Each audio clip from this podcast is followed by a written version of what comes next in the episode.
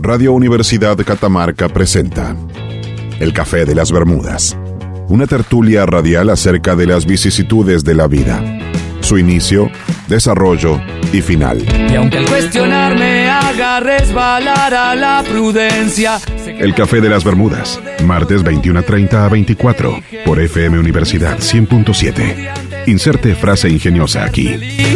Siendo el eterno postulante, eterno aprendiz. Aprendí a volver. Radio Universidad Catamarca presenta El Café de las Bermudas, una tertulia radial acerca de las vicisitudes de la vida, su inicio, desarrollo y final. Con Álvaro Molina, el preceptor de la realidad.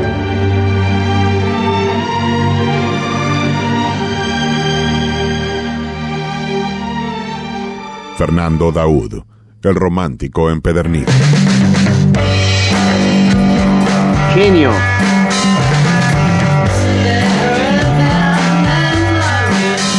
Ramiro Núñez, el eterno soñador. Y Rodrigo Ovejero, el optimista de la mentira. En los controles, Mike Zavala, el único que sabe lo que hace.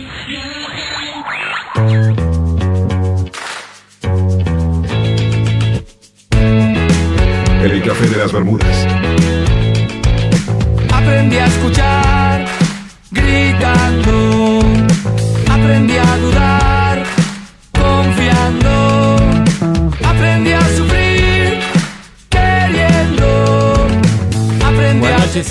Bienvenidos a una nueva emisión de El Café de las Bermudas.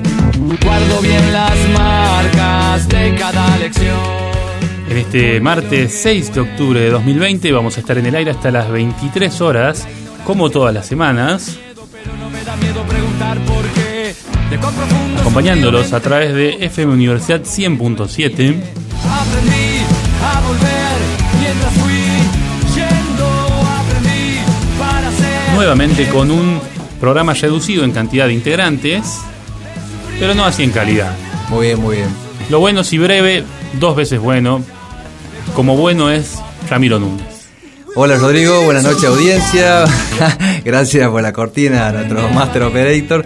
Bueno, contento acá con otro otro martes de café. La verdad que este año se va este año de loco se va pasando rápido, ya estamos en octubre y bueno, nos queda muy poquito ya para no sabemos si vamos a pasar Navidad o dónde vamos a pasar Navidad. Eh, Se cancela la Navidad este año, ¿sabías? ¿Se cancela la Navidad? No, tremendo. Sí, ¿Te- sí, sí. ¿Te imaginas eso, Rodríguez? Se- cancela, digamos, el- el- uno de los eventos más grandes y esperados, digamos, del año para la familia. Pues es que eh, me. Perdón, porque en casa es como que tuvimos un continuado de Navidad. Porque antes nada, buenas noches, Master Operator o Switcher Master.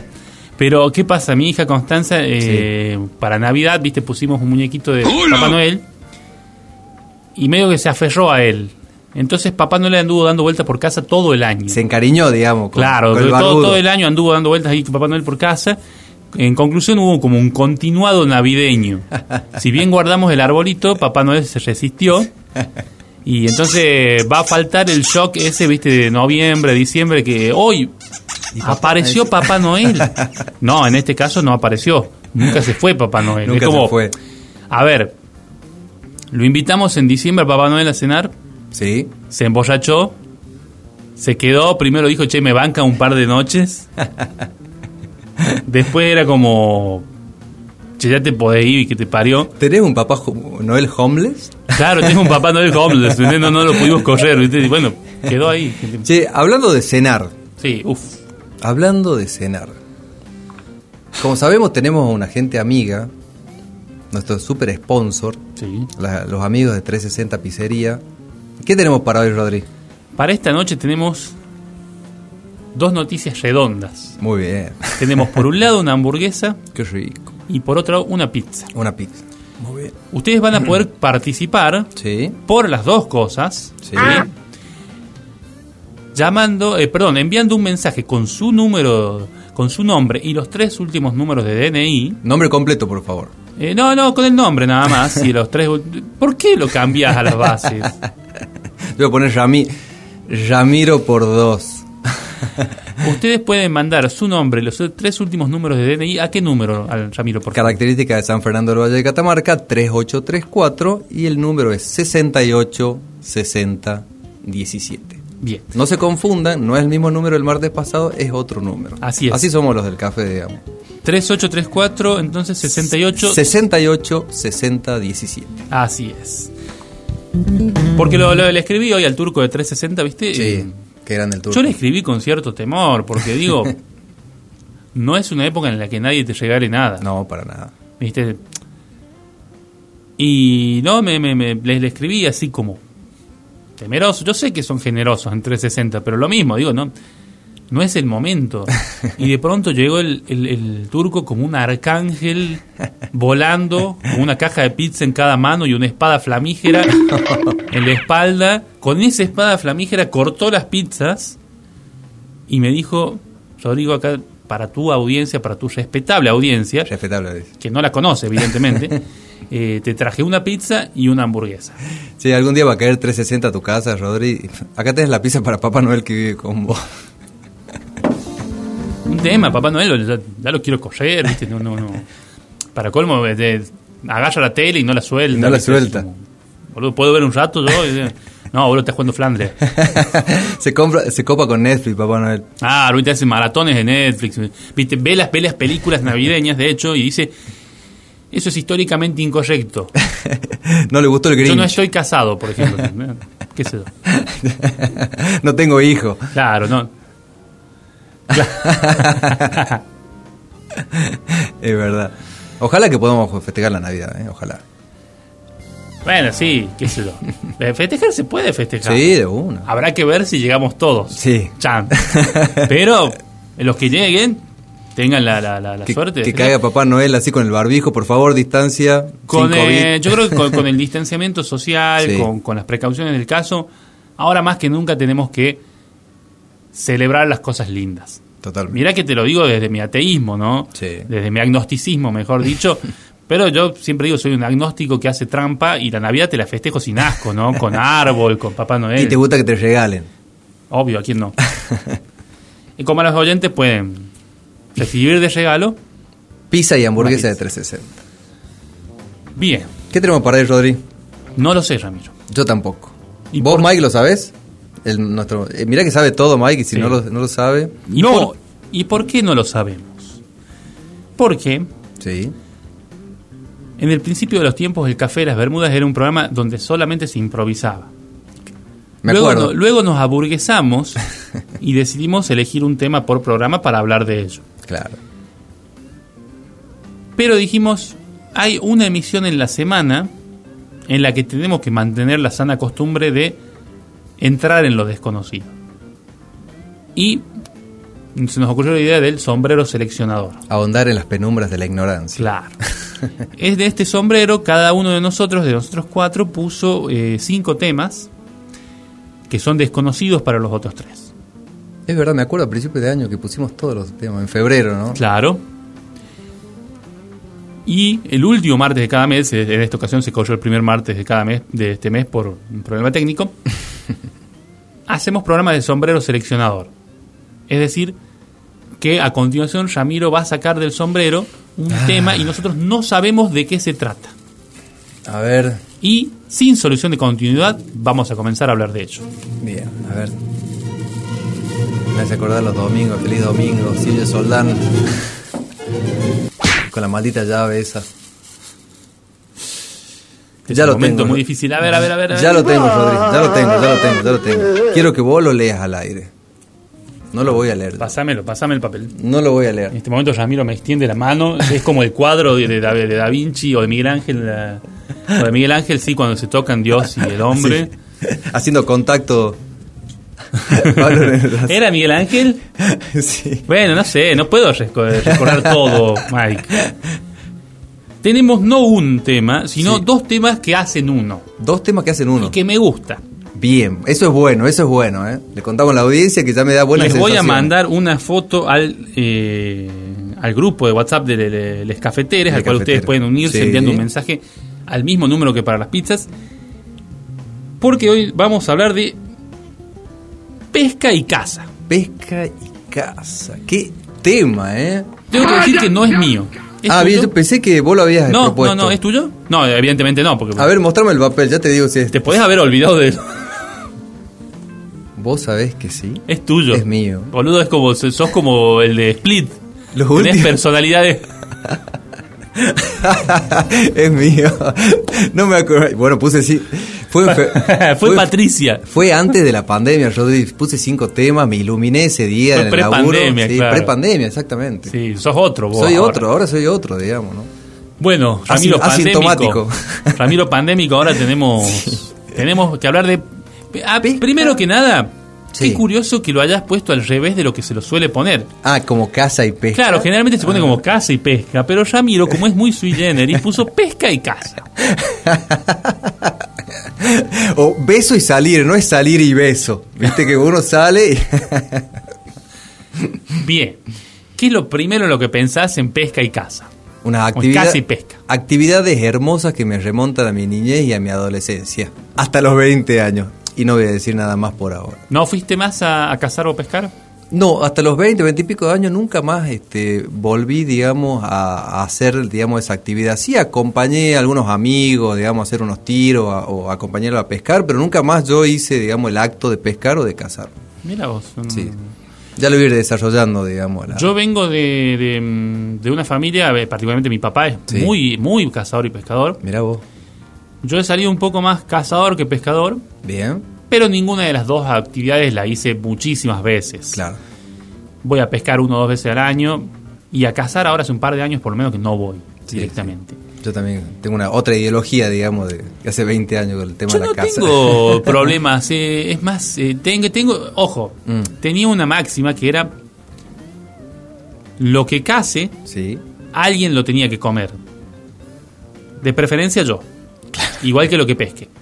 ¿Por Bien. qué? Porque de esa manera sentía que no era una, un, un asesinato liso y llano del animal. claro. Era para, para como- sobrevivir, entre comillas. Saco, las saco las Ah, comillas. A ver, me, me sentía de esa manera Mm, igual de, de mal que me puedo sentir recogiendo o, o comprando un kilo de chorizo en el- la carnicería. Claro, claro. Porque digo, ah, vamos a, a poner una primera barrera de hipocresía. Sí, por favor.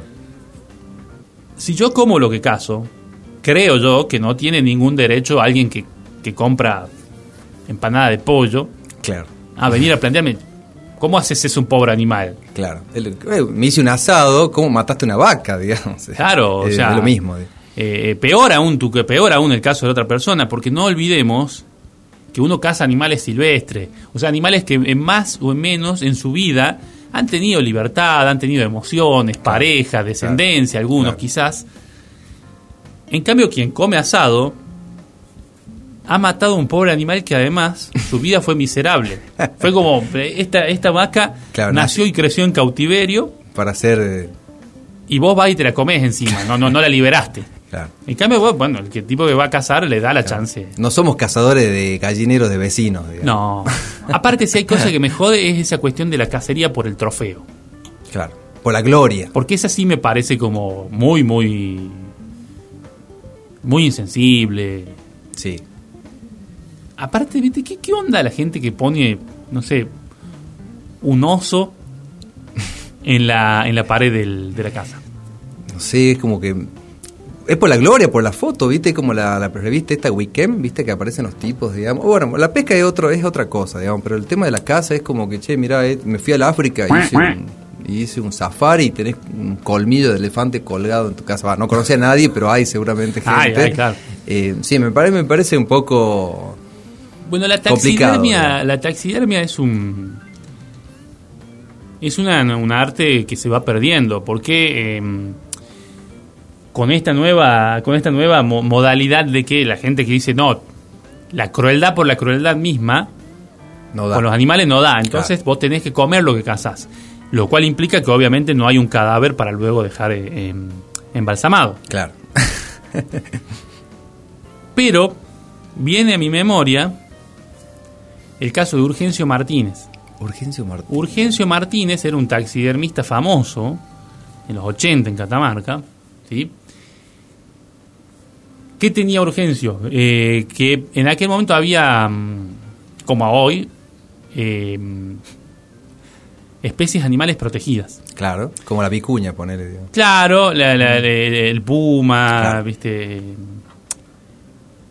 eh, el puma, el zorro, bueno. El- no el importa, cóndor. No importa, sí. Pero había un inciso en la ley de caza que decía que si el animal te estaba atacando a vos, vos podías, bueno, matarlo en defensa propia. Tremendo el inciso. Claro. Entonces Urgencio lo que hacía era eh, embalsamarlos en la supuesta eh, en la supuesta posición en la que habían muerto, en la que habían recibido el disparo. O sea que vos tenías así un, un- un- un- una vizcacha, por ejemplo, eh, saltando hacia vos Tremendo. extendiendo las garras. No podías así. Porque a otros taxidermistas la, la- la ponían, por ejemplo, así en la, en la posición así de aterradas contra un rincón. No, no, porque no funciona así la excepción legal. Y lo que hacía Urgencio era no solo eso, sino además hacerle ciertos tallecitos en la cara, ciertas ta- talladas en la cara, como para darle un aires de mayor ferocidad todavía. Claro, de mayor Este, real- realismo. Incluso eh, había un, un puma, porque estaba prohibido el tema de la casa del puma, que había hecho urgencia entonces. Con acrílico hizo un bebé y le puso, le lo puso en las fauces del puma, de tal manera que entonces, bueno, Claro. quien iba y veía decía, "Ah, no, evidentemente fue un acto de justicia matar a este animal. Pobre bebé, además. Va. Un visionario, Urgencio. ¿eh? Un bisonario, porque solía también embalsamar bisones. Bisón.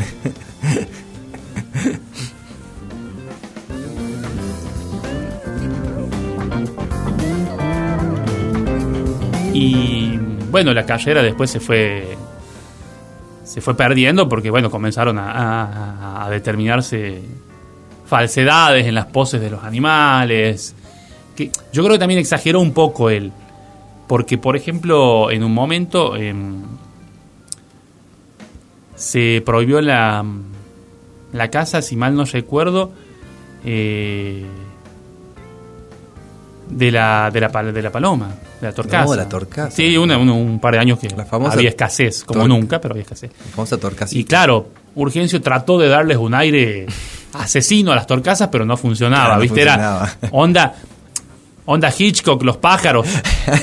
pero la gente no se lo creía y dijeron, Claro. no, vos estás boludeando, vos estás apañando la actividad ilegal de cazar estos animales que no representan ningún peligro para el ser humano. Claro, trae un cuervo, por lo menos. digamos. Traeme un árbol, un pájaro de mayor envergadura. Yo un cóndor te puedo creer que te ataque Claro. y vos te asustes, pero una paloma no. Claro, un halcón. Después lo- lo- la- las embalsamó en el acto de cagar a la gente. No. Como para decir, bueno, era defensa propia porque me estaba cagando. Pero no, tampoco funcionó. Vamos a ir a la primera pausa. Te voy a pedir, Mike, ¿podemos escuchar algo de Eddie Van Halen? Puede ser Beat It de. Que- bueno, lo que sea de Van Halen, que, Que en de Eddie Van Halen, que en hoy- paz descanse. Que en paz descanse un héroe de la guitarra. El café de las Bermudas.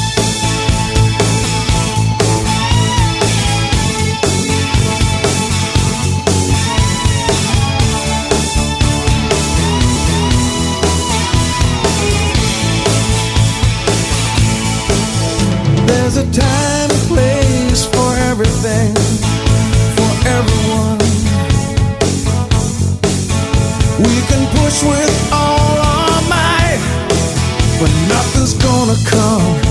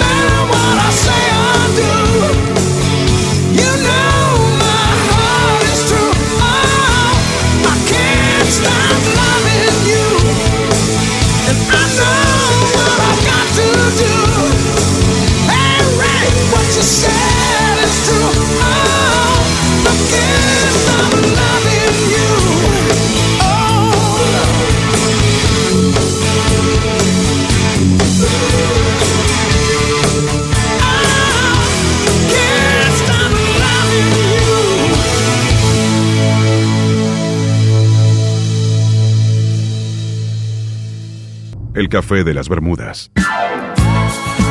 El vampiro energético del conocimiento.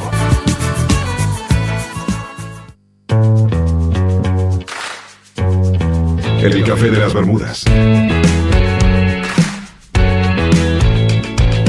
Aprendí a escuchar gritando. Aprendí a dudar confiando. Con más de El Café de las Bermudas, FM Universidad 100.7. Aprendí Hasta a las 23 horas, hoy sorteamos una hamburguesa y una pizza de 360 comidas rápidas. Ustedes pueden participar del sorteo escribiendo al siguiente número de telefónico. Con el nombre y los tres últimos eh, números del DNI al 3834 68 60 17. Así es. Sí, Rodri, déjame que mande unos- un saludo especial para la voz, digamos, del Café de las Bermudas, que no, so- que no, so- no- que no es la de nosotros. No, claro. Es la de Randolfo, eh, bueno, un gran amigo que vive en Buenos Aires y nos está escuchando. Y hablando de Randolfo, tengo un par de anécdotas con él, digamos, ¿Ah, sí? de, de, de casa, no, de pesca más que casa, de, de adolescente, que ya le voy a ir contando. Bueno, digamos, por favor. En sí. breve. Un digamos. gran saludo a Randolfo que tiene la amabilidad de. eh, es, un, es un profesional de la locución y, y habernos hecho separadores y demás artísticos. No, ya, ya va a llegar sus honorarios. Así que sí, Ahí se va el eso, eso me preocupa. Pero, Le mandamos dos pizzas de 360. sí, Buenos sí, Aires. va a llegar un poco fría Buenos Aires, pero bueno. Eh, bien, estamos hablando de caza y pesca por Sí. iniciativa del señor Núñez, eh, que ya se había olvidado de que lo había propuesto. Eh, y así entramos de la nada a la eh, al tema en cuestión. Y lo, se me ocurrió preguntarte Sí. algo, Ramiro, una cuestión ontológica. A ver, ¿Cuándo un pez pasa a ser pescado? cuando es sacado del agua, decís vos. Eh, ¿Basta que esté enganchado al anzuelo, por ejemplo? No, no. ¿Basta no. que esté fuera del agua? Para mí tiene que estar en las manos del pescador. Ah, ahí vos ya tenés. Sí, un- para mí tiene que estar en las manos del pescador, no digo para la foto, pero ya tiene que. El, el pescado, el, el pez pescado. Así que el verbo. Y por ejemplo, si yo tengo un, un pez en una pecera, yo tengo un pez en una pecera, Sí. válidamente le puedo decir pescado, No, porque vos lo compraste, digamos. Claro. pero yo lo he pescado, no, no lo puedes haber pescado, por ejemplo, y ponerlo en una pecera. Eh, la famosa mojarrita que uno iba al río, la sacaba y la ponía en la bolsita, digamos, en una, una pecera. ¿A Ha eso sido pescado ya, Eh, técnicamente digo. técnicamente. Pues sé que yo tengo un primo que eh, sufrió una gran desilusión, Sobrino de urgencia. eh, porque un día conversando, viste, no, no- me dice, no sé de qué hablábamos, que de que las tortugas vivían muchos años, Sí. Y él me dice, claro, como las mojarritas, me dice. Cham. No, le digo, las mojarritas deben vivir, no sé, uno o dos años. No, Claro. Dos semanas. no sé cuánto puede vivir una mojarrita, pero no, no, no. No, me dice. las mojarritas pueden vivir hasta 50 años. Te lo digo yo, porque tengo la misma mojarrita hace 30 años. Entonces le digo, "To- ¿cómo, ¿de qué me estás hablando? Claro. digo. Entonces sí, yo cuando tenía 10 años fui y pesqué una, una mojarrita en el dique del Jumeal y todavía la tengo en casa. 30 años, el tío vive con 40, digamos. Claro. Y le digo, mirá, no, no, no, no tengo internet ahora mismo para googlearlo, pero fíjate después vos. Y yo creo que no es así, yo creo que las mojarritas no pueden vivir tanto Claro, tiempo. capaz se está- Él tenía una con- pecera, bueno, para escuchar porque la historia es muy tremenda.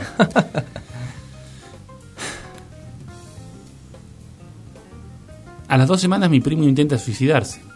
No, cuando se entera de que en realidad su padre, para evitarle la tristeza de haber visto a su mojarrita morir, le había ido cambiando la mojarrita cada uno o dos meses. Inadi. ¿Viste?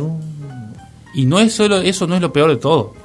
Sino que obviamente eh, su padre no esperaba que la mojarrita se muriera, porque imagínate que claro. si el, si el nene se levantaba y la veía flotando eh, de, de costado de la mojarrita, lo primero que decía, la mojarrita se murió. Se murió.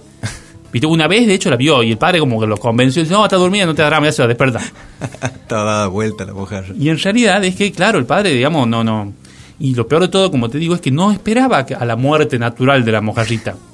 Sino que cuando ya más o menos llegaba el ciclo de vida normal, ordinario de las mojarritas, la tiraba por el inodoro directamente y metía una nuevita, una fresquita. Una pareja. Todas las mojarritas son todas iguales una entre sí, ¿viste? A veces mi primo decía, con razón a veces la veía más grande o más chica. Sí, vos sabés que me, me hiciste acordar. Y pará, que bueno, Ah, cuando, sí, cuando, sí. cuando obviamente descubre la, la- la- la mentira, que es una mentira piadosa, porque bueno, uno como padre a veces trata de, de mantenerlos a salvo a los niños de, de la, de la realidad de la muerte. Ah, no, no, no lo pudo tolerar. Y metió la cabeza en la pecera. Y obviamente cuando ya quiso respirar la sacó, o sea que fue un intento de suicidio así, pero Medio- medio, light nomás. claro, o sea, medio light. No, no, no era, digo, no, no, no, no tenía así unos visos de seriedad. Eh, y lo peor de todo, ¿qué pasó? Cuando él mete la cabeza para suicidarse en la pecera, vos sabés que eh, por el principio de Arquímedes, si no me equivoco, Sí. el, el volumen de un cuerpo en el agua desplaza la misma cantidad de agua. Claro. Bueno, desplazó la misma cantidad de agua y con él a la mojarrita. No, la mató. La última mojarrita que tuvo la mató él. No. Por Dios. Terrible. Terrible, terrible historia. O sea que hablando de terribles historias, va, no voy a hablar de, de historias terribles, pero es lo que vos decías, Rodríguez, es nuestros padres, o por lo menos los míos, me llevaban a pescar mojarritas, ¿viste? A- al dique o a algún río por ahí, ¿viste? Con la famosa cañita, esa... eh, Sí, eh, esa de, de- de caña, de justamente. caña, digamos, con esa bollita de color, ¿viste? Te daban, no sé, alguna. Si, si, si conseguías lombriz era buenísimo, pero si no, un pedazo de salchicha, un pedazo de carne, ¿viste? Del asado de ese día te llevaban. Y una bolsita y te traías mojarritas a tu casa. Después a, la- a las cuatro horas, la- todas las mojarritas están dadas vueltas, muertas. Y tu papá era como, che, pa, se murieron todos. No, no importa, mañana vamos a ir a pescar más. Y bueno, así nos mantenían, digamos, viva la, la Sí. llama, digamos, de La llama, porque las mojarritas no la mantenían viva. no sé si te pasaba eso. Eh, vos sabés que a mí, no, no, a nosotros nos educaron mucho en, en- en el aprovechamiento del recurso natural. Sí, totalmente. Entonces nosotros íbamos a pescar eh, por ahí a la... Íbamos a las termas de Río Hondo. Ah, bien. Y sí, tampoco es que te dije Miami, Ramiro. Claro. Bueno. No, pero bueno, ahí Eh, y ahí íbamos a pescar los más chicos mojarritas, que los más grandes iban a pescar eh, dorado. claro. ¿viste? Hacer trolling. Claro. Eh, y la- cuando sacábamos mojarritas, Sí. las, las empanizábamos con pan rallado y, y huevo y harina. No, en serio, posta lo que Ah, estoy diciendo. bien, y las freíamos. Ah, mira. Porque la mojarrita tiene la particularidad de que al ser tan chiquitita, es como la anchoa. Vos le podés entrar a la, a la- a la columna vertebral de la mojarrita y no te pasa nada. Claro, tipo cornalito. Tipo cornalito, claro, vos le metés sin asco. Con limón, así. Entonces comíamos, comíamos la, la- Cornalito de la no, no es que la- la- las- las pescábamos para nada. Y bueno, eh, con razón, aquellas veces que comíamos, mi primo se sentaba a un costado y lloraba. sí, lloraba. Vos sabés que eh, me acuerdo una vez cuando de niño me llevó mi tío a las termas de Río Hondo, alquiló un- una lancha y fuimos a hacer en, en lo que en ese momento se llamaba, se llama, digamos, trolling, que es con un, Sí. digamos, pescar el dorado con una tipo, con la carnada, que es una tipo cucharita que bueno, que va como girando en el agua, viene el dorado y la... Para, déjame que lo especifique un poco, porque el trolling se hace con una lancha en movimiento. En movimiento, o sea, yo no entendía cómo el Claro. pescado, digamos, o sea, el pez, digamos, en este Sí. caso el dorado en particular, porque también hay boga, sábalo, no sé Sí. si hay, no creo surubí creo que no hay ahí en, en las termas, cómo el, el- el, digamos, el pez Claro, se, lo, que- lo- agarraba. lo que vos haces es dejar eh, liberar un poco la tanza para que se vaya lejos la, la no carnada, porque no es carnada Claro, viva. es como una cucharita, El señuelo, el señuelo. señuelo, generalmente con señuelo, a veces con cucharita. Fijas la, la y comenzás a mover el bote o la lancha. Entonces el, eh, el señuelo va produciendo un, un movimiento similar al de un pez A un pez, digamos. De verdad. Claro, porque el, dorado es un, eso de- es el un depredador. Eso es la pesca con troll. en- con, en con troll. trolling. Tremendo. Bueno, me acuerdo que no pescamos nada, pero bueno, fue como muy simpática, digamos, la forma de, de pescar, porque yo pensaba que era pararse al lado del río, ¿me entendés? A tirar así, o al lado, digamos, en este caso de las termas, del dique, pero no, era una forma bastante particular. Eh, sí, este, mirá, yo, yo he pescado de las dos formas. Una es con el- y la otra que es, eh, bueno, básicamente quieto. ¿Sí? Eh, y me he aburrido en ambas. Sí, La verdad que la pesca es la, es la santa paciencia. No, lo que pasa es que, bueno, depende, obviamente, como todas las actividades, depende de- de- del gusto de cada uno. Yo, mi papá, por ejemplo, de mi- mi- uno, de mi- uno de mis hermanos y Se está durmiendo el máster, primos, son tipos que disfrutan muchísimo, asisten dos horas y no pasa absolutamente nada. digamos. Mientras que yo como que necesito un poco de adrenalina, ¿viste? O sea, que algo suceda, por Dios. Claro. Porque no- Vos agarrás, sacás la escopeta y empezás a tiro al río, digamos, Ah, así, pega. pa, pa, ¿entendés? Como para- No, es verdad, la, la pesca es como que invita a la reflexión y a la paciencia constantemente. No es para mí, obviamente. No, claro. Lo peor que nos puede pasar es estar pescando y no haya pique, porque inmediatamente comenzás a preguntarte acerca de tu vida, lo- los misterios de, lo- de- de nuestra existencia. Entonces, ante la falta de pique, uno termina contemplando la idea del suicidio, Sí. que es lo que cualquiera contemplaría ante eh, la evidencia de su pequeñez ante el universo. Su pequeña. Sí, vos, vos sabés que a mí de, de adolescente, con un amigo, bueno, en este caso Randolfo y otro y un par más, eh, íbamos seguido al rodeo, al río de los Nogales, a pescar truchas. Digamos, no sé si alguna vez pescaste trucha o rodeo, Sí, es uno de los, sí. digamos, peces más, dicen que más complicado y más difícil de pescarlo, porque es un, digamos un animal muy No, el plesiosaurio, por ejemplo, es mucho más complicado. es un animal muy, muy, muy inteligente que dice que no le Bueno, tenés que hacer hay- sombra. Hay truchas con doctorado. de Connecticut, eh, de la Universidad de Connecticut. Y yo me acuerdo que éramos cuatro pibes que empezamos a subir, viste, cuesta arriba el, el río los Nogales, y a uno de los chicos, cruzando la montaña, se le cayó la, la caña de pescar con el riel entera y se hundió, digamos, en uno de los pozos. ¿Y qué hizo Ramiro? Obviamente yo iba a comer y a charlar, no iba a pescar, digamos. Lo mío era, viste, Sí. vos me- la, gente me, la gente me conoce. iba a delirar sobre la vida, a, a hablar un poco. Y bueno, yo agarré en una actitud solidaria, le cedí mi caña para que él pueda pescar, porque realmente era un tipo muy, es un tipo muy apasionado de la Sí. pesca. Y bueno, y así continuó la, la aventura y volvimos con varias truchitas que en ese momento no la devolvíamos al, al agua, sino que la comíamos, nos las repartíamos. Está bien, sí, ca- caerse es un gaje del oficio. de- No, con bien complicado, muy complicado. Sí, yo. eh, a ver, no quiero ir tanto a la experiencia personal. Sí, sí, muy No, no, autorreferencial. No, quiero que lo vamos a porque anécdotas Hay de varias. pesca me- eh, me- eh, todo el mundo las va a tener mejores que nosotros, Ramiro. Déjame decirte. Sí, sí. Básicamente quiero de- no, no quiero denigrar tu experiencia, Nuestra esquina pero de pesca en este es- momento algunos oyentes están diciendo, che, boludo, acaba de contar la anécdota de que un amigo se cayó al agua, o sea, No, era- la caña se cayó Es al la agua. no anécdota, Ramiro. La caña se cayó al agua y Bueno. se hundió por completo. y tu amigo también. No, no, no, no. eh, estamos, digamos. O sea, es más boluda todavía la anécdota. Sí. Es como cada vez me peor, ¿no? Pero-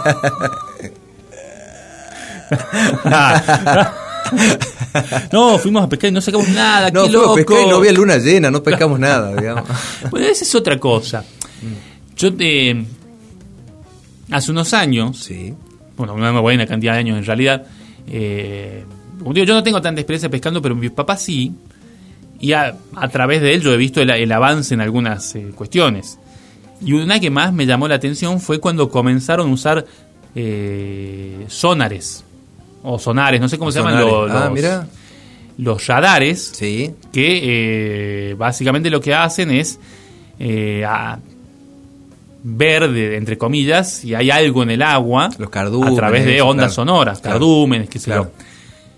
Que antes de la década del 90, por decirte, eran una cuestión carísima, que solamente la tenían equipos de investigación. Y después medio se popularizaron. Los rusos, seguro. No, no sé, que eso se popularizaron y, y más o menos cualquier pescador con, con cierto nivel económico tenía uno en la lancha. Y eran pantallitas muy, muy, muy con unos gráficos obviamente muy, muy modestos, onda Atari. ¿Cómo se fueron modernizando los pescadores, no? Claro, con unos gráficos onda Atari donde te mostraban los- los- los cardúmenes. Claro. Y, pero no sé si algún oyente nos puede aclarar un poco más, pero por lo menos los pescadores con los que yo hablé me dijeron, no, una cagada. Una cagada. Sí, era como que. Era random en realidad, ¿viste? Era. O sea, aparece un palo, ¿viste? Y te mostraba un tiburón. Claro, vos decías, che, acá hay un cardumen, acá hay... no había nada, digamos. no, bueno, yo, yo me imagino que, bueno, hoy en día, no sé, hace mu- muchísimos años que no voy a pescar, bueno, vos sabrás un, un poco más que yo, pero eh, la- las técnicas, yo, mm, y todo el equipo de pesca y todo lo que rodea, digamos, eh, este deporte ha cambiado y ha avanzado muchísimo, digamos, ¿no? O sea, las cañas, los rieles, los... Los riles. Ah, los riles. Los rieles son los, los rieles, en perdón, los tren, riles, claro. los riles. Vos podés ir en tren a pescar en todo caso. La- Eh, bueno, una, una, una técnica de pesca Sí. que a mí me, me- me llama mucho la atención, que yo nunca aprendí porque requiere un esfuerzo considerable, un diplomado. es la técnica de pesca con mosca. En la cual lo que vos haces es eh, haces un señuelo, porque generalmente lo haces vos, incluso es que se venden también, pero, pero muchas veces lo hace el pescador. Con una con un señuelo pequeñito que simula algún insecto de, de- de lago, de río, ¿sí? Ah, mira. Y a su vez, eso lo pones en el extremo de la tanza y lanzás con una tanza, eh, con una caña, perdón, especial y una tanza especial. Especial. No es necesariamente una mosca, puede ser otro tipo, pero se le llama moscas a todo. Una mosca. Y vos tenés que replicar una especie de movimiento, un movimiento Sí. eh, de vaivén con Sí, el sí. brazo, que hace que realmente la, la- la mosca vaya en una especie de símil vuelo. Es muy complicado, ¿no? sí, no, sí, el no. movimiento de codo, hombro, muñeca. Mi, mi papá lo sabe hacer, mi- uno de mis hermanos lo sabe hacer, y vos lo ves y es toda una técnica que es medio un arte. Incluso hay una película con una película de Robert Redford Sí, con Brad Pitt, sí. con Brad Pitt que Sí. se llama eh, Nada es para siempre, Sí, muy bueno. donde tiene mucha, donde se muestra mucho la técnica de pesca con mosca. Sí. Pero es una técnica que se hizo popular en Argentina no hace tanto tiempo. Yo creo que a los- en, los 90 por ahí llegaron los primeros instructores incluso. Sí, sí, europeos a, a la Patagonia. Había un yo. tipo muy famoso que era Mel Krieger que venía y te enseñaba a la pesca con mosca. Tremendo. No, no, o sea, no era, no era que vos agarrabas y tirabas así, qué sé yo. Yo probé, le saqué un ojo a mi primo. O sea, imagínate, con la, mo la mojarra muerta, un ojo menos, su vida era cada vez peor. que se dedique a la casa. Claro.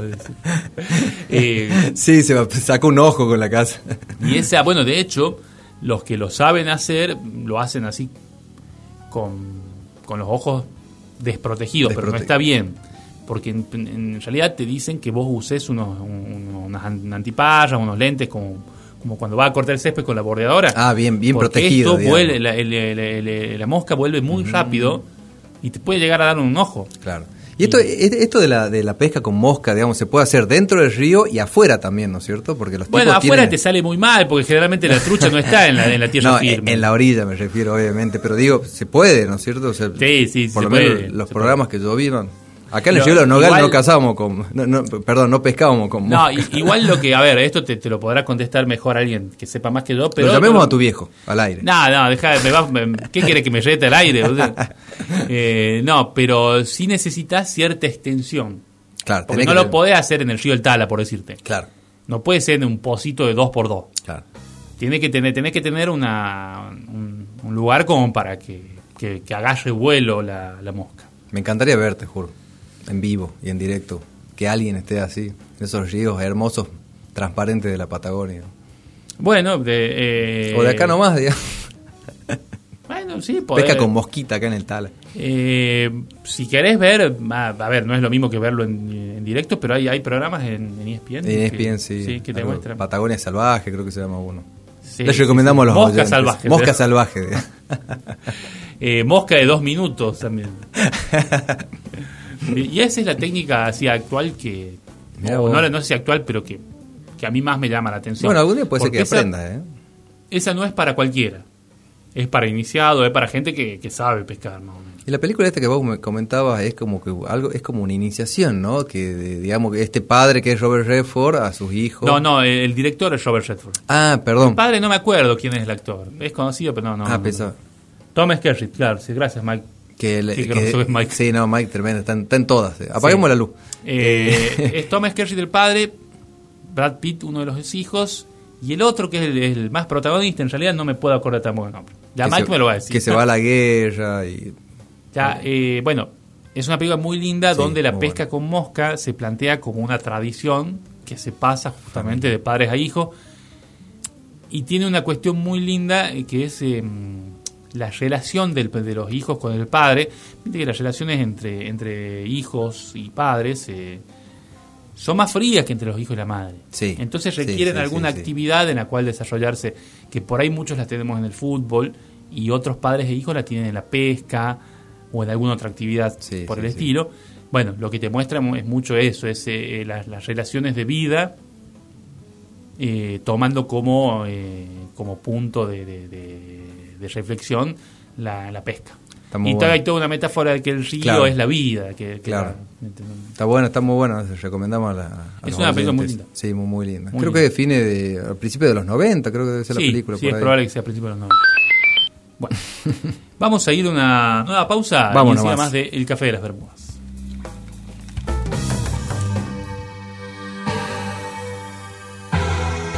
El café de las Bermudas.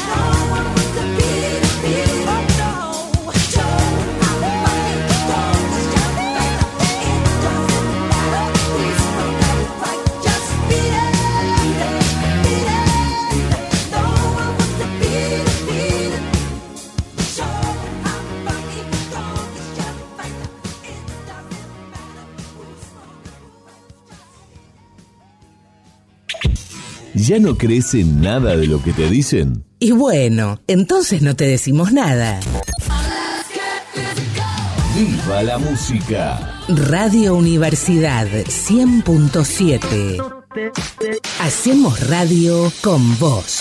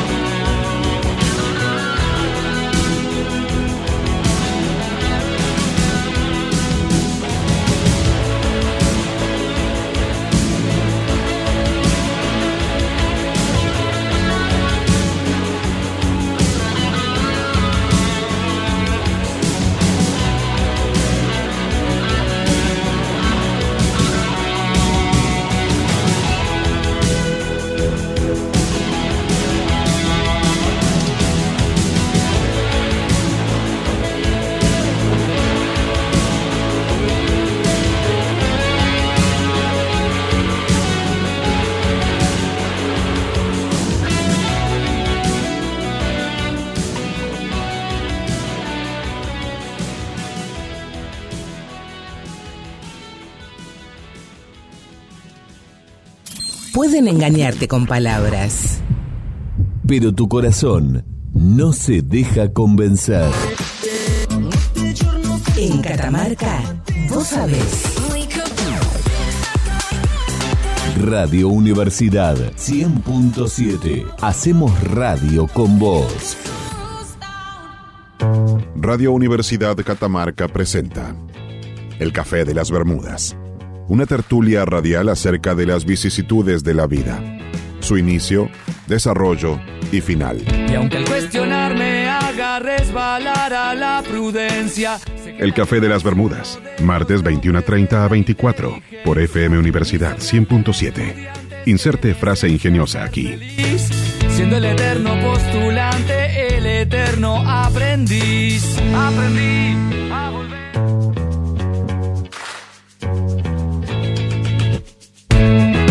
El Café de las Bermudas. Continuamos con más de El Café de las Bermudas a través de FM Universidad 100.7. Aprendí a dudar, confiando. Aprendí a Estamos en el aire hasta las 23 horas. Les recordamos que esta noche estamos sorteando una pizza y una hamburguesa de 360 comidas rápidas. Estamos hablando de cosas grosas. Bien. Muy grosso. Muy grosas. Eh, los que ya lo han probado lo sabrán, ¿sí? Yo he pensado seriamente en dejar de ser parte del programa para Sí. poder participar de los sorteos. El próximo martes lo vemos a Rodrigo 10 de la noche acá abajo. Bien, ¿y cómo puede hacer la gente para participar, Ramiro? Bien, con su nombre y los últimos números, sus últimos tres números del DNI, mandar un mensajito de texto o WhatsApp al 3834 68 60 17. Quiero mandar un saludo acá de un oyente, Manuel, que nos recuerda que él cuando era niño, adolescente, iba a pescar palometas en el Jumial y que dice que tiene un riquísimo gusto, saborcito a barro. Las famosas palometas del Jumial. tardes, ¿cómo bueno, está eh, yo te iba a mencionar que eh, Maxi- Perdón, Max- per- perdón, Rodri, paréntesis. La palometa es prima hermana de la piraña. Mira el dato que te Maravilla. tiro. Sí. Eh, va, en algunos casos se casa entre primos y sale en la palometaña. Eh, bien, eh, Maxi nos comentaba en el grupo de los cafeteros que él pescó con mosca en el Tala y que se puede. eh, a ver, yo supongo que en los lugares más grandes del Tala se puede, qué Sí. sé yo, pero no es lo ideal. Es como decir. Dudo de esa. Es como el mini golf. Dudo de esa aventura del Sí, doctor. sí, aparte Maxi. no- no le creo a Maxi, yo- No, no. un saludo, un abrazo. Tengo por regla de vida no creerla más. Mentira. Debe Sí. tener un par de, de truchas ahí en su casa. Tenemos mucha gente para el sorteo, te aviso. Sí. Están a tiempo de anotarse, pero hay mucha gente. Qué bueno, che. Bien. Eh, hablábamos acerca de eh, pesca y ah, mencionaste el tema del gusto a barro. Vos sabés que Sí. hay una particularidad. Yo solía ir a cazar a, mm, a, los, a unos esteros de Santiago del Estero, justamente, por algo que se llama así. Eh, uno de ellos era Aguas Coloradas Ajá. Y otro era un lugar que le llamábamos el cero. El Porque cero. era el kilómetro cero, desde ahí se contaba unos cuantos kilómetros hasta la ruta Ajá. y le llamábamos el cero. No sé cómo se le llamaba, no importa. Y en ambos, y en el cero en particular, había eh, muchos sábalos, porque era un, el estero. El estero es un pantano, en definitiva, nada más que se llama así en, en Argentina. Zabalito. Claro, eh, protagonistas de la película esta Fiebre de sábalo por la noche. el, el Neto Sábalo. y escribía el libro de pesca. Está, full el Master. Bueno. Eh, como los esteros son, como todos los pantanos, eh, vallosos, Sí. en esos esteros lo que se hacía era canastear. ¿Qué es canastear? Te preguntarás vos. O Eh, no. No, Pero- no, o no. no, pero no lo hice, pero sí lo. O no te lo preguntarás, pero igual te lo voy a contar. Por favor, ilustrame. Había unas cascaditas, una especie de cascadita donde se filtraba un poco el agua, pero los sábalos caían muchas veces y les ponían unas canastas de, de- de hierro en la cual quedaban agarrados los sábalos. Y obviamente que lo primero que yo dije es, de acá me llevo sábalo para todo el año. Conociéndote a vos, Rodrigo, sí. Sí, sí. Y lo hice, pero el sábalo tenía poste un, un- un sabor muy a barro. Tremendo. Porque no es casual que la carne eh, de los animales tenga las características de lo que se alimenta. Y si bien el sábalo no se alimentaba de barro, vivía permanentemente entre el barro y lógicamente que eso, algo de eso le pasaba Claro, el sabor. Claro. A ver, ¿por qué las vacas que se alimentan de, de- de- de- llanuras verdes Son sabrosas. son sabrosas y Claro. en cambio las que se alimentan de, pastos secos son más feas? Claro. Obviamente que la de pasto seco camina más, pero además el alimento le da un- una, una, una terneza, se llama, cuando algo es tierno. Ah, mira vos, ternera. Sí. Ternera iba a decir yo. obvio. Claro, le, le- lo hace más tierna que en otro caso. Y en este caso el barro, eh, el sábalo era era muy muy gusto barro, entonces eh, se llama popularmente el sabárrolo. El sabarro. Con razón los viejos, los viejos y experimentados. Tremendo. Ah, sabal. Bueno, el co- eh, a Colón le dicen los sabaleros, Los porque en ese lugar de Santa Fe eh, se sacan sábalos. Sábalo, mirá. Los pescadores sacan Qué sábalos. rico, ahí a la orilla del, del Paraná. O sea que, bueno, con razón los viejos y experimentados pescadores dicen que al sábalo y mucho más a la, a la ¿cómo se llama? La, no me sale ahora. El pescado este que también, eh, no, la vieja del agua, pero el otro nombre que es más grande, el mm, bagre. El bagre dice que siempre anda, digamos, por cerca de la tierra, en las profundidades, y sale con gusto a barro. Por eso hay que condimentarlo Sí. con mucho limón Sí. y otras especias, digamos, para que se pueda comer. Acá Carlos nos apunta también un grupo folclórico que cantaba canciones de pesca que eran los hermanos Sábalos. Conocido. Perdón, no te escuché, boludo, dejá de enojarte. Basta, se ponete enoja, bien. se enoja Pereira. Ponete bien el micrófono si te vas a querer enojar. Hoy te pregunté antes del programa si tenías micrófono. Me dijiste que no, me mentiste. Eh, bien. No, te decía que lo mismo que el sábado, los, los, los bagres Sí. también son bastante barrosos y con un gustito a, a tierra. Bueno, pero viste que hay, hay hubo una, unas cuantas ocasiones en, en los últimos años en Sí. que el Jumial Sí. estuvo muy vacío. Sí. Y los peces comenzaban a morirse, de hecho, por la falta de oxígeno. Esto es como una pecera. Mientras más grande es el volumen de agua, más oxígeno puede contener. Claro. Entonces, cuando queda muy bajo volumen de agua, eh, los peces comienzan a agotar más rápidamente el oxígeno y se comienzan Y se a- mueren. a, morir. eh, y previo a morirse ya está medio estúpido el pez, eh, dicho esto sin, sin, no- sin ofensa para el pobre pez, porque no le llega oxígeno, justamente. Entonces lo que la gente hacía era caminar y agarrarlo simplemente con las manos, porque ni siquiera era demasiado movedizo el pez, porque ya estaba muy medio Claro. moribundo. No era, no era nada agresivo ni con un palo así lo terminaban de matar nada. No, digamos. no, Ah, porque no hacía falta tampoco. Imagínate Claro. que el pobre pez ya ni siquiera podía eh, reaccionar porque, bueno, básicamente se estaba quedando sin ¿No fuiste con tu canasta vos a, No, no. al Jumial? No. Hola, me voy un domingo a canastear allá al Jumial, palometas. Claro, no, no, porque encima eh, eran peces, supuestamente peces no aptos para consumo, porque la falta esta de, de oxígeno ya lo- los, lo- como que los iba pudriendo. Mira, como zombies ya. Era como, como un pez zombie. Sí, Rodri, estaba pensando, eh, la, la- la pesca y así, así como la caza, más, más la pesca hoy en día está denominada como un deporte, ¿no? Vos- Bueno, no es olímpico al menos. no, eso, eso te iba a decir, digamos, ¿es un, es un deporte para vos así per se? Qué, qué buena pregunta, Ramiro. Eh, Hago el fantino. ¿Qué Para, para, para, para. Así que a lo fantino. ¿Qué entendemos por deporte en todo Sí. caso?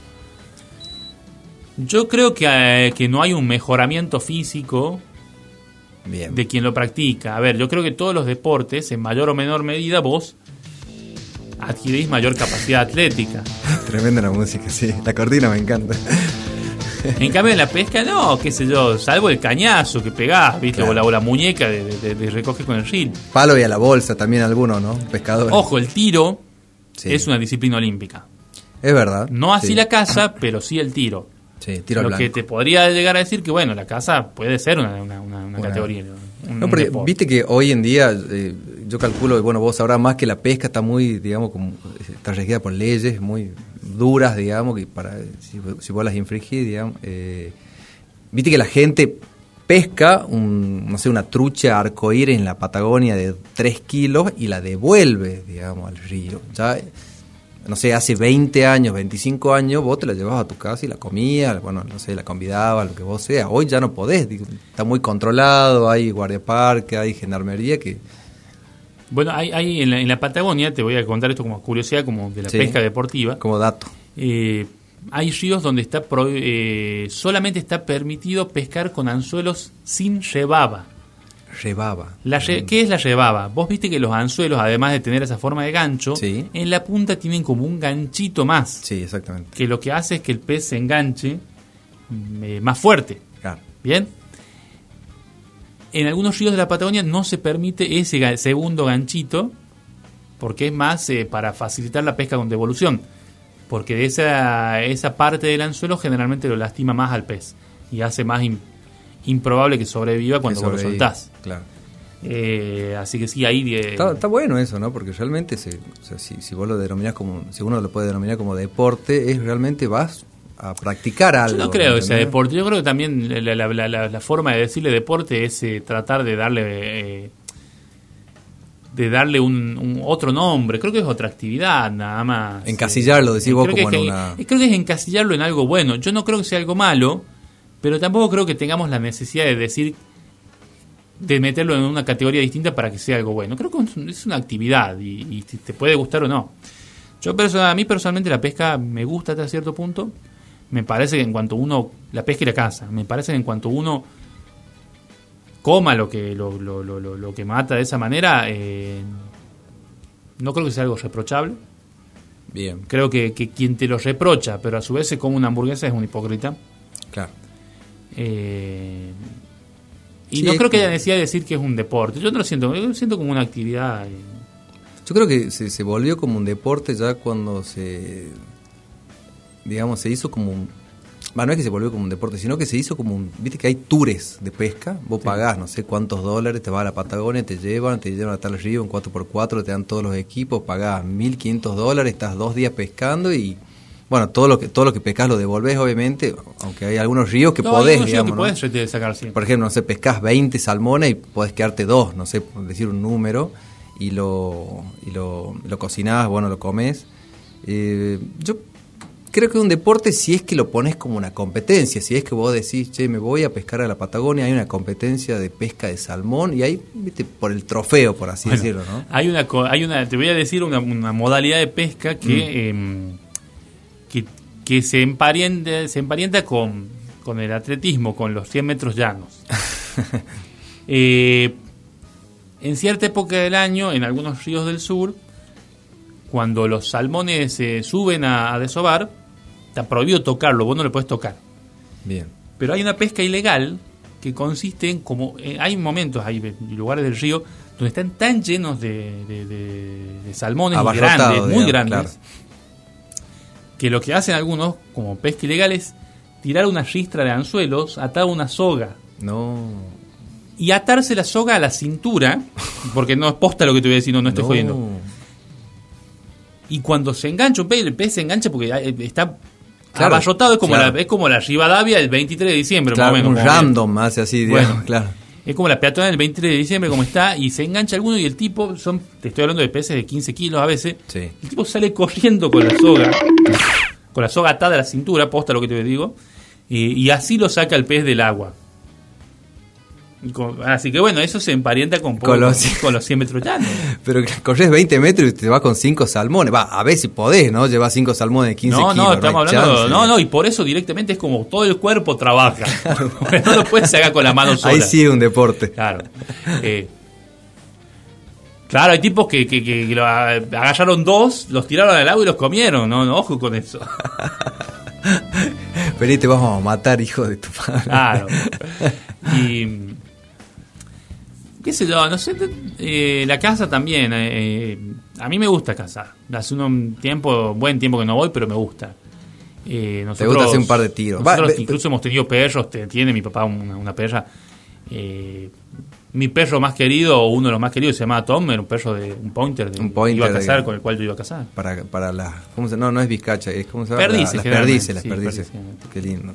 Era un Sí. perro muy inteligente. Para, para el próximo bloque quiero contar una anécdota cuando iba a casar con mi abuelo Toto, el piromaníaco, que lo nombraron la otra vez. Ah, bueno, ya me imagino entonces por dónde vendrá la, la, No, no, no, no. no. la técnica de pesca con dinamita. de. Seguramente va a ser la nueva anécdota, pero bueno, yo la tiro nada más. Me mata que- porque está generando. expectativas, así como siempre, tremenda. falsas expectativas, no como 360 que son expectativas reales. Yo creo que en la próxima. En la, en la próxima presentación que hagamos con la Sí. artística, todo, vos tenés que decir Ramiro Núñez, el incumplidor de expectativas.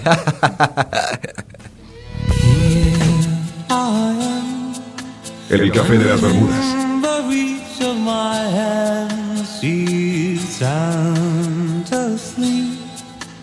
And she's sweeter now than the wildest dream could have seen her. And I watch her slipping away. But I know I'll be hunting high and low.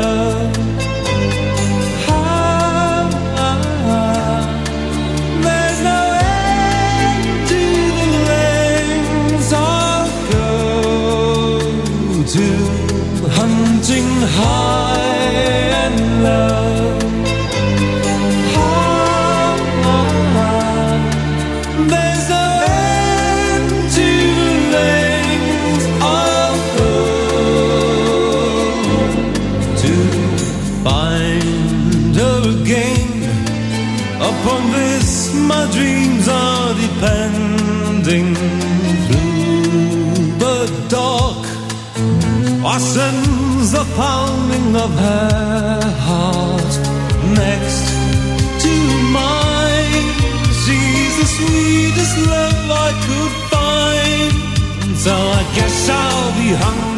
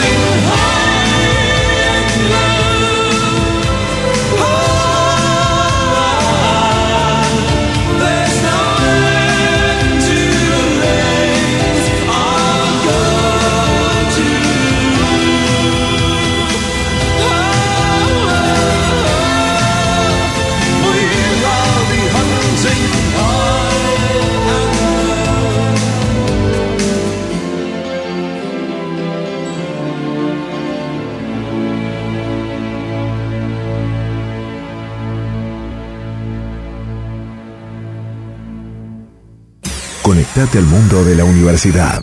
383 4 39 95 50. Línea fija 47 4 99 37. Conectate al mundo de la universidad. En la 100.7. La radio de la UNCA. Estás y estamos. En esta estamos todos. Hola, soy Ángela Mariela Rivadeo de Villapima Capayán y estoy muy contenta de que me hayan adjudicado con esta beca para poder continuar mis estudios de abogacía. Mil gracias. Por eso creamos las becas Más Conectados, para asegurarte que vas a poder estudiar desde tu casa. Accede al contenido que necesitas para seguir estudiando. No esperamos el futuro, avanzamos hacia él, juntos.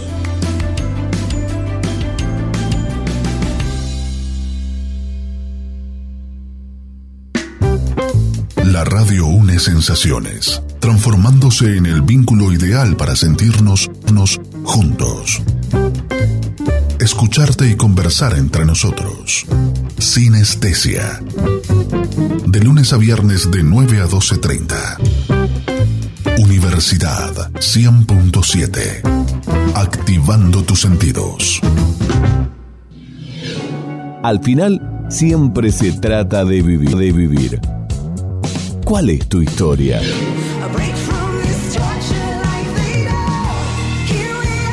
Radio Universidad 100.7. Que viva la vida. El café de las Bermudas. El vampiro energético del conocimiento.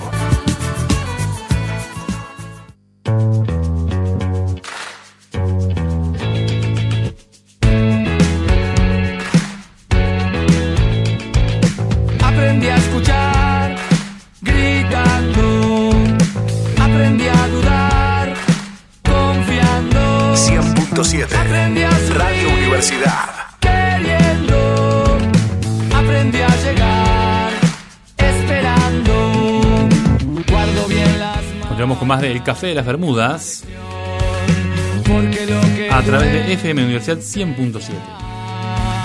la ignorancia es la cuna del miedo. Vamos a llegar hasta las 23 horas. Alejandro se comunicó con nosotros para decirnos que esa clase de pesca que yo mencioné hace un Sí. rato se llama yoyear. Georgia. Yo, no, yoyear. Yoyear. Yoyear. Eh, y se hace en Santiago del Estero, es verdad, sí, eh, pero con la diferencia de que en esos casos se tira como una ristra de anzuelo y es con la mano que se saca. Acá, por la por el tamaño de. El lugar donde conté yo, que es el, el sur de Chile, por el tamaño de los peces y el hecho de que vos estás en un río ahí nomás, eh, te lo- se lo atan A realmente a la cintura y salen, salen corriendo. Qué Pero sí, es, es, es- es. Qué locura. Eh, Y No. se los agarra de, a los animales de donde sea. Al pez se lo agarra del lomo, de donde lo engancha, Claro. porque no es que pica, Claro. sino que se tira la ristra de anzuelo y... y Una matanza tremenda, eh, dirían los, los proteccionistas. Bien. Recordemos eh, Sí. que la gente puede participar esta noche por una pizza y una hamburguesa de 360 comidas rápidas. ¿De qué modo, Ramiro? Pueden mandar, eh, va, pueden mandar eh, su, su mensaje con los últimos tres de, números del DNI, su nombre completo, un mensaje No, de texto. su nombre, su, nom- Bueno, su su primer nombre, y el-. Siempre cambia la regla, vos viste cómo es. Número de fantasía. 3834 68 60 17. Ahora la gente me pregunta, Rodrigo, ¿a qué hora va a ser el sorteo? Son el, 10 bueno, el programa 20. termina a las 11 de la noche, así que el sorteo lo vamos a hacer a las 11 y 10. 11 y 10, bien. Y nadie va a ganar. No, vamos a hacerlo a las 11 menos 10. Bien, perfecto. Para que ustedes se escuchen la mayor Sí. parte. Pero si no, la gente que, que- que es muy desagradecida, la gente. es como que, ah, ya gané la pizza, yo, chao. Claro, no lo escucho, no, no lo escucho por un mes. Sí, sí, sí, sí, sí. Pesca y caza, de eso estamos hablando. Eso fue el- el- la decisión del sombrero seleccionador. Decisión mía. Sí. Estaba pensando, vos cuando eras niño, ¿salías a ondear? La famosa palomita, pajarito. Sí, pero era medio inútil. Era medio inútil. Era medio inútil, sí. ¿Eso se, se considera una casa simbólica, digamos? Porque No, simbólica no, es, es- Es una, es una casa. Una casa Una especie de casa, sí. Eh, a ver, como los eh, hombres de las cavernas que mataban mamuts con lanzas. y bueno, diría diría el doctor Molina. Estaban cazando. Estaban cazando, es verdad. Sí. ¿Por qué no habría que considerarse cacería? Es verdad. El tema, el tema de, la, de, la, de la onda, por ejemplo, eh, en, la, en, en la niñez, digamos, de, de- de- de mucha gente, calculo que ha sido como, viste, salir, agarrar, buscar el palo, hacer la horqueta, qué sé yo, y salir a cazar. Es como una de las cosas de, de- de- de- de los niños, y bueno, obviamente mía, que fue como una iniciación, ¿no? Poder salir a cazar tu propia, no digo tu propia comida, obviamente, porque ibas a tu casa y tenías tu, tu plato de comida, pero es como que te llevaba, digamos, te tra- teletransportaba a otros lugares, ¿no? Sí, generalmente no cazabas en el living de tu casa, claro. Pero, Con la Play nada más ahora. Pero, a ver, eh, y, era una... Bueno, la cacería ha sido un rito de iniciación en muchas tribus a lo largo de la historia. Y no, sigue- no, y sigue siendo. Eh, vamos a ir un poco hacia... Si estuviera Álvaro, esto, Sí. esto sería una parte que le gustaría mucho porque creo que la caza es una actividad humana que viene desde, desde los principios del hombre, porque bueno, necesitaba el sustento. Y de hecho la caza es anterior a, a la, a la... A la pesca. No, no, la caza es anterior a la, a la agricultura. Claro, claro. Y es anterior a la pesca seguramente. Eh, y entonces creo que es muy... eh, se emparenta mucho con, con los orígenes del ser humano, con la subsistencia del ser humano. Bueno, de hecho, el alimento es la base de la subsistencia del ser humano y en ese sentido la casa tiene algo ancestral que nos eh, bueno nos, nos une con nos une con nuestros ancestros justamente Sí, la casa va. La redundancia La casa va al lado de la evolución del hombre. Nos pongamos más profundos. Sí, bueno, de- ¿Ah? la, la tecnología ha hecho que, que nos sea cada vez más fácil cazar. Y de, de no, seguramente la, la- los, los antepasados del hombre que mejor dominaron el arte de la caza fueron los que más chances tenían de sobrevivir. Recomiendo una película de, de caza. Bueno, no es de caza, pero es una historia de amor básicamente que se llama África Mía, una gran película con Robert Redford y, la otra actriz. eh, Mary Streep, gracias Master Operator, eh, que ahí se ve mucho, digamos, sobre el tema de la caza furtiva en, África, de leones, elefantes, bueno, de, de toda clase de animal, eh, donde la verdad que es, es- es bastante fuerte. Yo calculo que hoy en día, no sé si es tan furtiva lo- en África, eh, seguramente hay caza clandestina y todo eso, pero en esa época, en la época de las colonias, viste, de Holanda, de Inglaterra, cuando habían llegado, está la música, cuando habían llegado a África, eh, se cazaba eh, por, por cazar, digamos, no, no era ni siquiera para subsistir, ¿me entendés? Era una cuestión de tener el colmillo o la, o la cabeza de león colgada, digamos, en el living de esas grandes estancias, digamos, de, de los colonizadores, ¿no? Sí, sí, eran, eran más los que lo tomaban como un, un- un deporte. Yo no creo que sea un deporte, yo creo que hay que, hay que asumir con nobleza la crueldad de la actividad comiendo al animal. Yo, por ejemplo, tengo una cuestión... bien. Cuando voy a cazar, eh, cosa que no hago hace mucho, como te repito, pero bueno, lo he hecho y me, y- y me gusta, no voy a decir que no. Eh, pero cuando voy a cazar es como que tengo de máxima, yo lo que mate lo tengo que ir a buscar. Bien. Conozco gente que es como onda, uy, ese pato cayó muy lejos, chao, se perdió. Ya. Chao. Yo como, por ahí estaba con el agua al pecho, y decía, no, yo ese pato lo voy a buscar, Porque porque, me parecería una falta de respeto si el pato, posta te lo digo, Sí. eh, matarlo por matarlo. onda. Entonces, no, eh, iba, iba y lo buscaba. Creo que el pato habría dicho, me hubiese, me, me hubiese respetado sin, eh, no matándome, pero bueno, ya que lo hice. Tenía un, me acuerdo que mi tío solía decir que si venían volando dos patos y vos matabas a uno, tenías que apresurarte en matar al otro para evitar la viudez.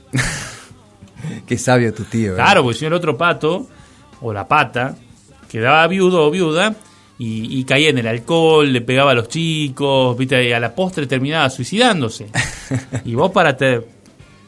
Claro, viste, caía en la droga generalmente.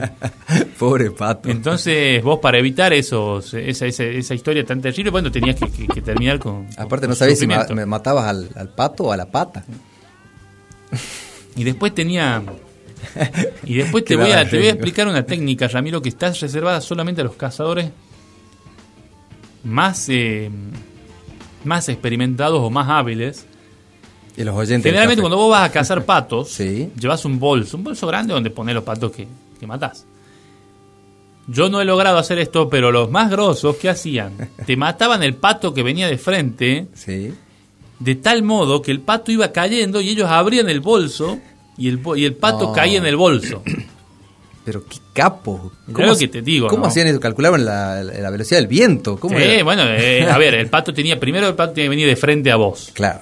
Y vos más o menos en un ángulo de 45 grados le disparabas y el pato caía y vos ya abrías el bolso y el pato caía ahí.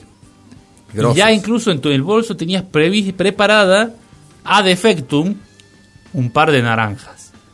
¿Por qué? ¿Para qué? Para hacer pato a la A la naranja.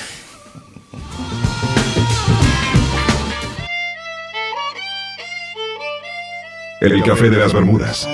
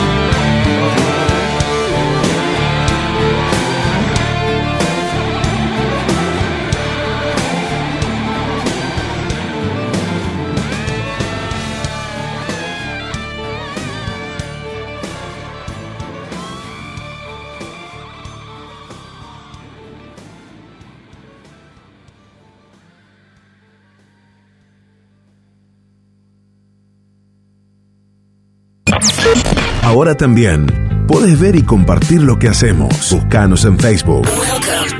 Universidad 100.7.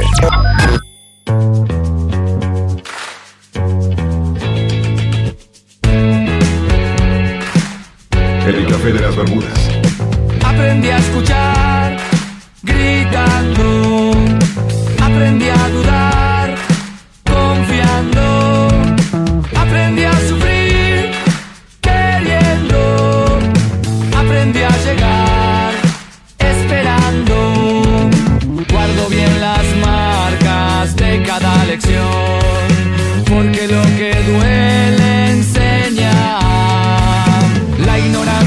Cuna del miedo, pero no me da miedo preguntar por qué. Continuamos con más de El Café de las Bermudas a través de FM Universidad 100.7. Estamos hablando de caza y pesca. Ustedes pueden tener la suerte de pescar una hamburguesa o una pizza de 360 comidas rápidas. ¿Y cómo pueden hacerlo, Ramiro? Mandar su nombre y de los últimos números de DNI al 3834 68 60 17. Desde ya agradecemos a todos los participantes. ¿eh? Y al mismo teléfono pueden eh, comunicarse para formar parte de nuestro grupo, Les Cafeteres. Es el grupo de WhatsApp donde charlamos los temas del programa, nos recomendamos libros, películas, músicas, etcétera. Y lugares Se- donde cazar y pescar. Se ha armado una, linda- una muy linda comunidad. Hablando de lugares de, de donde pescar y cazar. No, no, para, no te voy a permitir esquivar esto. No, no, por eso estaba, estaba introduciendo, Bueno, digamos. eh, los oyentes lo están pidiendo, ha generado una expectativa. Recordemos que eh, Ramiro tiene un antepasado, Sí. más propiamente hablando, su abuelo Toto. Mi abuelo Toto. eh, Horacio Agustín. cele- célebre pirómano berenista. Que en paz descanse. y protagonista de algunas anécdotas eh, memorables. Memorables. Y en este caso, una que tiene que ver con la casa. Con la casa, exactamente. Bien. Y la gente lo pide, Ramiro. ¿Tenés un redoble de tambores? Disculpame, Mike. O una, o una música rimbombante, No, no onda. tanta expectativa, por favor. Dale. Se, se va a levantar de la tumba, mi abuelito. Bueno, resulta que a finales de los 80, comienzo de los 90, en la ciudad de Belén, mi abuelo eh, era poseedor de un jeep. Esos jeep tipo de guerra que un amigo, su amigo mecánico lo, lo había restaurado y en el que mi abuelo salía a cazar con sus amigos. Este aquí, que yo ya tenía una edad considerable, digamos 10 años, 11 años, y mi abuelo no- nos dice a mí a mis dos otros primos, chicos, hoy salimos a cazar. Y era como que, cazar, abuelo, o sea, nunca lo habíamos, no, no teníamos, no, no, no, no sabíamos que mi abuelo hacía esa, esa actividad, practicaba esa actividad, mi abuelo farmacéutico. Vos pensaste que era un eufemismo para ir a prenderle fuego a algo. También dije, no, mi abuelo va. Bueno, tampoco tenía noción que mi abuelo era un Pirómano, Era un pirómano, digamos. Por suerte no quemó nada, digamos, en esta aventura. Bueno, nos levantó 5 de la mañana, cargamos las armas, eh, un 22 corto, una escopeta, un 14 chico, y nos fuimos los cuatro a cazar. A la zona, digamos, del camino de Andalgala, para los que conocen Belén, nos metimos en medio del cerro, empezamos a caminar. Y bueno, mi primo que era más grande le pregunta, abuelo, ¿qué vamos a cazar? No teníamos perro. Eh, liebres, le contestó. Liebres, yo digo, nunca en Belén había visto una liebre yo. Después me enteré, digamos, que sí, estaba lleno de, de liebres. Las mataba todas tu abuelo, claro. la mataba todas mi abuelo. Pero el tema viene acá. Resulta que nos aparece la primera liebre, agarra a mi primo, pum, la mata, todos festejando. Ah, bien tu primo, porque. o Sí, él- no, no, muy bien, muy bien. Él no era neófito como No, vos. no, no era neófito, porque Ah. éramos dos primos de 10 años y este era más adolescente, tenía Claro. 15 años, la mata. Bueno, después matamos un par de, no me acuerdo si de palomas, no sé si una, o algo por el estilo. Un peón que andaba por ahí. Sí, algún peón. Bueno, este aquí que tarde noche volvemos a la ciudad de Belén, mi abuelo le pone la liebre a mi abuela y dice, por favor, esta liebre va a ser para escabeche. Qué rico. Y todos nos quedamos pensando, sí, mi abuela Meneca, digamos así le decían a mi abuela, la, ¿qué le la va a, fainear a la liebre? ¿Cómo que? No, el tema es que la- le saca toda la piel, la hace hervir y le hace una, y le hace un escabeche. Pasan, qué sé yo, una semana, el escabeche ya está listo para comer, nos servimos el escabeche con un pedazo, con un pedazo de, de pan. Resulta que hago yo la primera mordida, pongo el, pongo el escabeche arriba del pancito francés, Hago la primer mordida. ¡Crack! Y mi abuelo me dice, espera. Siento yo, mi diente me había comido, me había, había mordido un perdigón de la, que tenía dentro la liebre y mi abuelo urgente me llevó al odontólogo porque se me había partido de la muela de, no sé cómo se llama la muela del fondo. Tercer molar. El tercer molar. Y mi abuelo me dice, Rami, no, me dijo, eh, Changuito, has comido tu primera liebre y de ahora en más vas a poder venir a cazar conmigo para siempre. Y quedó marcado ahí mi niñez, casi pubertad, por mi, mi primera liebre, mi primer perdigón y mi primera muela. Para la música.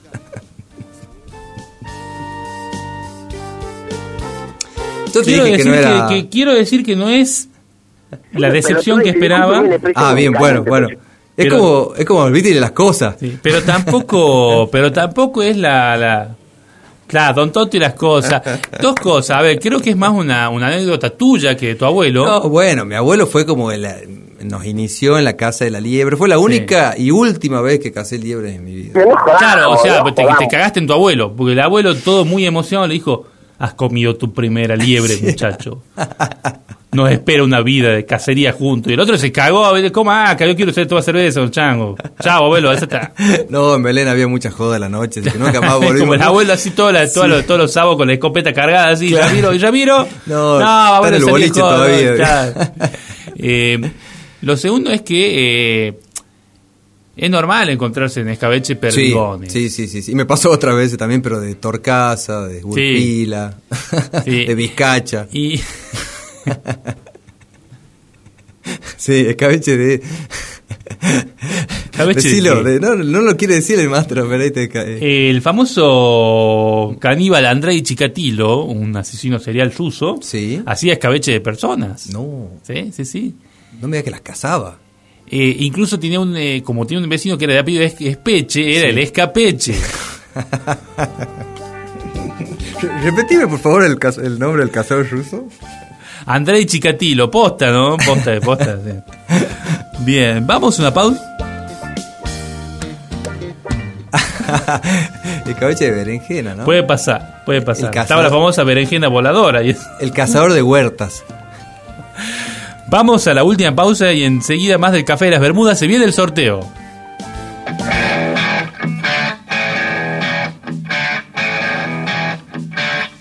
El café de las Bermudas.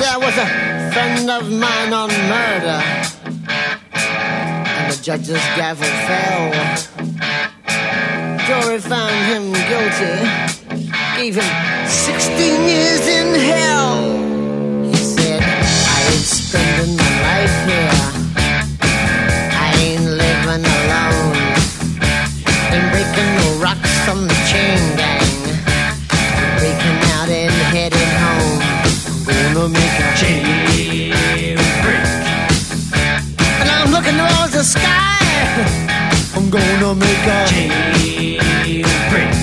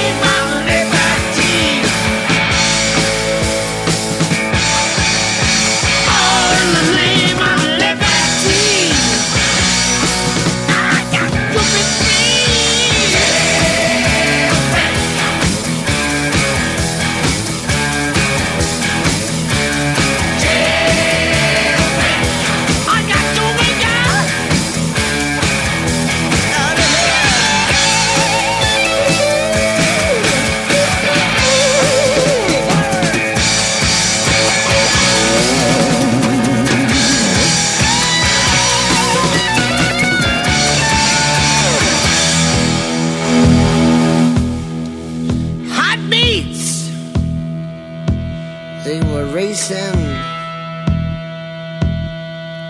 freedom. He was chasing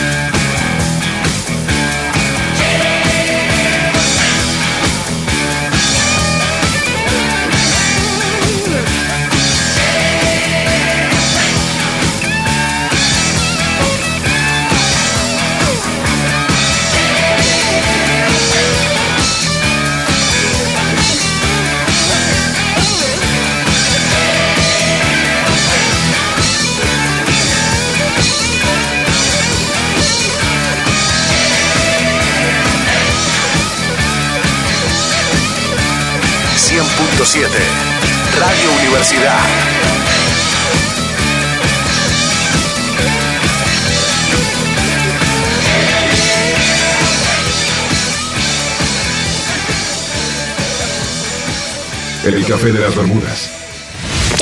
Ideas que hacen posible lo que parecía ser imposible. En el aire, Radio Universidad 100.7.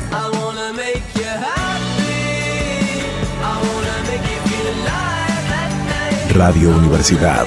Buena música, buenos momentos.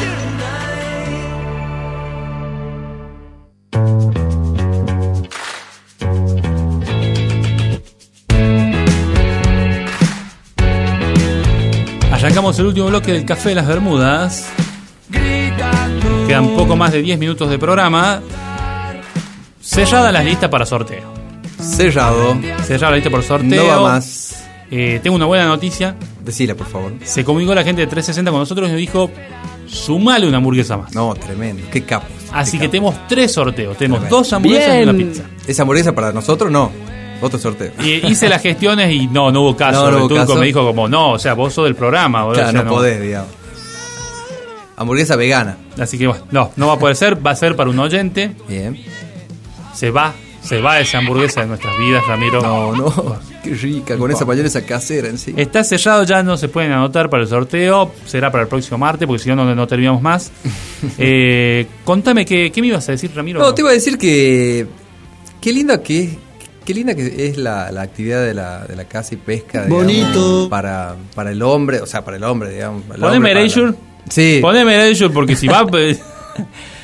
Qué, qué linda que es. ah, que algunos que algunas personas la toman como una excusa para salir de sus casas y liberarse de la monotonía y de la cotidianidad de, to- de, de- de sus tristes vidas. Sí. ¿O no, Rodri? Poneme Erasure. sí, bueno. Yo nunca eh, lo tomé así, obviamente. ¿no? Hay mucha gente que lo toma como, como una excusa para Sí, salir con para amigos, salir. qué sé yo, para tener un momento alejado de las de la Vicisitudes de de la las vida. vicisitudes de la vida cotidiana, de la adrenalina, de la de la La vida moderna, de, de- de la- de- del estrés, qué sé yo. Este sábado nos vamos a pescar. No. ¿Qué me estabas usando de coartada para irte de tu casa? Claro, Básicamente, Rodri, yo no. Te estaba guiñando el ojo. Yo no sabía diciendo, nada, ¿eh? Dale, dale, palometas en el en Ipisca. Se le voy a mandar un saludo a Ana que nos dice que es muy bueno el programa, ¿sí? que siempre nos escucha. A un Miguel, saludo a, Miguel Nieva, que es un, miembro pa- básicamente del programa y que recientemente ha sido papá nuevamente. Una nueva Tenía- cafeterita. tenía una, una hija, una- así que un gran abrazo a Miguel, que es un gran amigo nuestro. Y, y de Hoy hecho- contamos con la presencia estelar de Miguel Nieva. Así Miguel- hasta tiene su propio separador, Miguel. Miguel Nieva. Que nunca lo usamos porque no viene ya, pero, bueno. mismo lo, lo paró, Eh, esperamos recuperarlo para el año que viene. Un gran abrazo a Miguel. Eh, bueno, ¿Qué vamos con los sorteos, Vamos con Ramiro. los sorteos, Vamos ver. con la. Vamos con la pizza. Vamos con la pizza. Vamos a la bien. pizza. Pam, pam, pam, pam, pam, pam, pam, pam. Música, música. Tiburón. a ver, a ver, a ver, a ver. El ganador o ganadora Decime el número, decime el número. es... 13.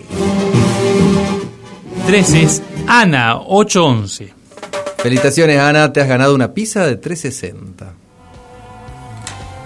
Vamos con la primera hamburguesa. La primera hamburguesa, a ver, la hamburguesa, hamburguesa, hamburguesa, hamburguesa, hamburguesa.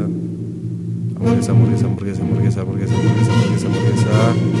Y el ganador o ganadora es el número 9. El 9 es de Marcela, 096. Muy bien, felicitaciones, Marcela. Y vamos con la última hamburguesa. A ver, tan tan tan tan tan tan tan tan tan tan tan tan. Yo quiero para mí de la burger, Rodri. Y el número ganador es el número 12. El 12 es de Laura, 864. Felicitaciones, Laura. Así que bueno, repasemos. eh, por favor, tenemos una hamburguesa para Laura, una hamburguesa para Ana y una pizza para Marcela. Sí, el público femenino se ha, ha Sí, copado, sí, sí, ¿no? sí, el café. ¿eh? Le Sí, mandamos che, un es beso a la- a la bueno, un- eh, después la, la producción se comunica con ellos. ¿O no? Para. Igual, de todas maneras, nosotros ya nos comunicamos con la gente de 360.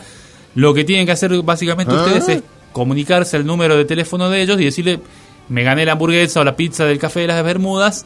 eh, y después, cuando llegue el, el delivery a su casa, ustedes le muestren el documento para acreditar que muy realmente bien, muy son.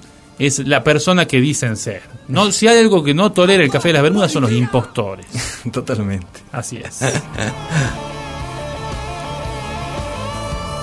Bien, ¿alguna última reflexión acerca de la caza y la pesca? Creo que ya te adelantaste un poco. Sí, no, instar a las personas que practiquen la, la caza y la pesca, siempre obviamente cuidándose y cuidando a los animalitos.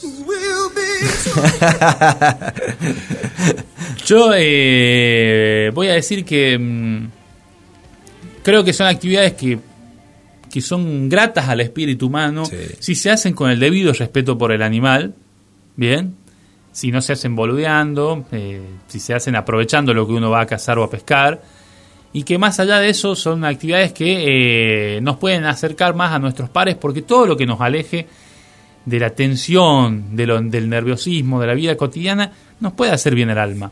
¿sí? Muy bien. Y además, también lo voy a decir esto, cuando vayan a comer el escabeche, muerdan con precaución. Totalmente. Qué historia la de Toto. boludo. No, no, Toto tremendo. Sí. Tremendo, tremendo. Qué, qué decepción de Toto. Imagínate que así en ese momento que te dijo. Porque aparte te la hizo muy bien, güey. Como, o sea, Ramiro se debe sentir un boludo en este momento. Así que le voy a dar vuelta a esto para que piensen algo memorable. O sea, has, comido tu primer escabeche. Te lo dijo como si hubieras matado a un león africano, más o menos. ¿viste? Como, como si comer un escabeche y matar a un león africano estuvieran a la misma. eh, al mismo nivel de- de- de- de valentía. Y, y vos nunca lo acompañaste. No, nunca nunca, más. lo acompañé, nunca más. Nunca más, 16 nietos varones mi abuelo y fue el único boludo que mordió El perdigón. El perdigón. Me perdí. El elegido. ¿Te perdí? Rompí el balance. Y, y- y te repararon la muela, en definitiva. Sí, sí, sí, por suerte, digamos, me la repararon. Como el día de hoy puedo seguir comiendo. ¿Eh, ¿Comes escabeche? Como escabeche, me encanta. De Ah, todo sí. tipo de escabeche. Me encanta, me encanta.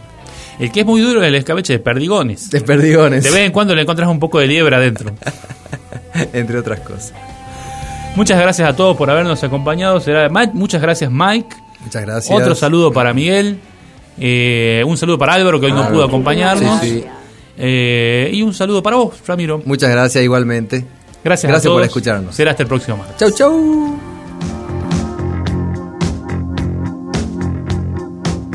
El café de las Bermudas.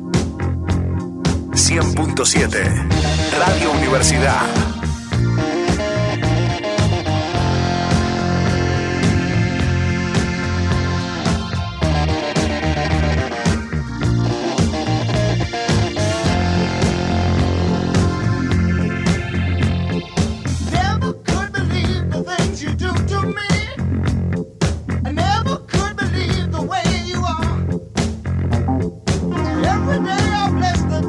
One, two, three, four. Quienes hacemos el café de las Bermudas, ofrecemos nuestras más sinceras disculpas por todo lo que acaban de escuchar. El café de las Bermudas, martes 21.30 a 24, por FM Universidad 100.7.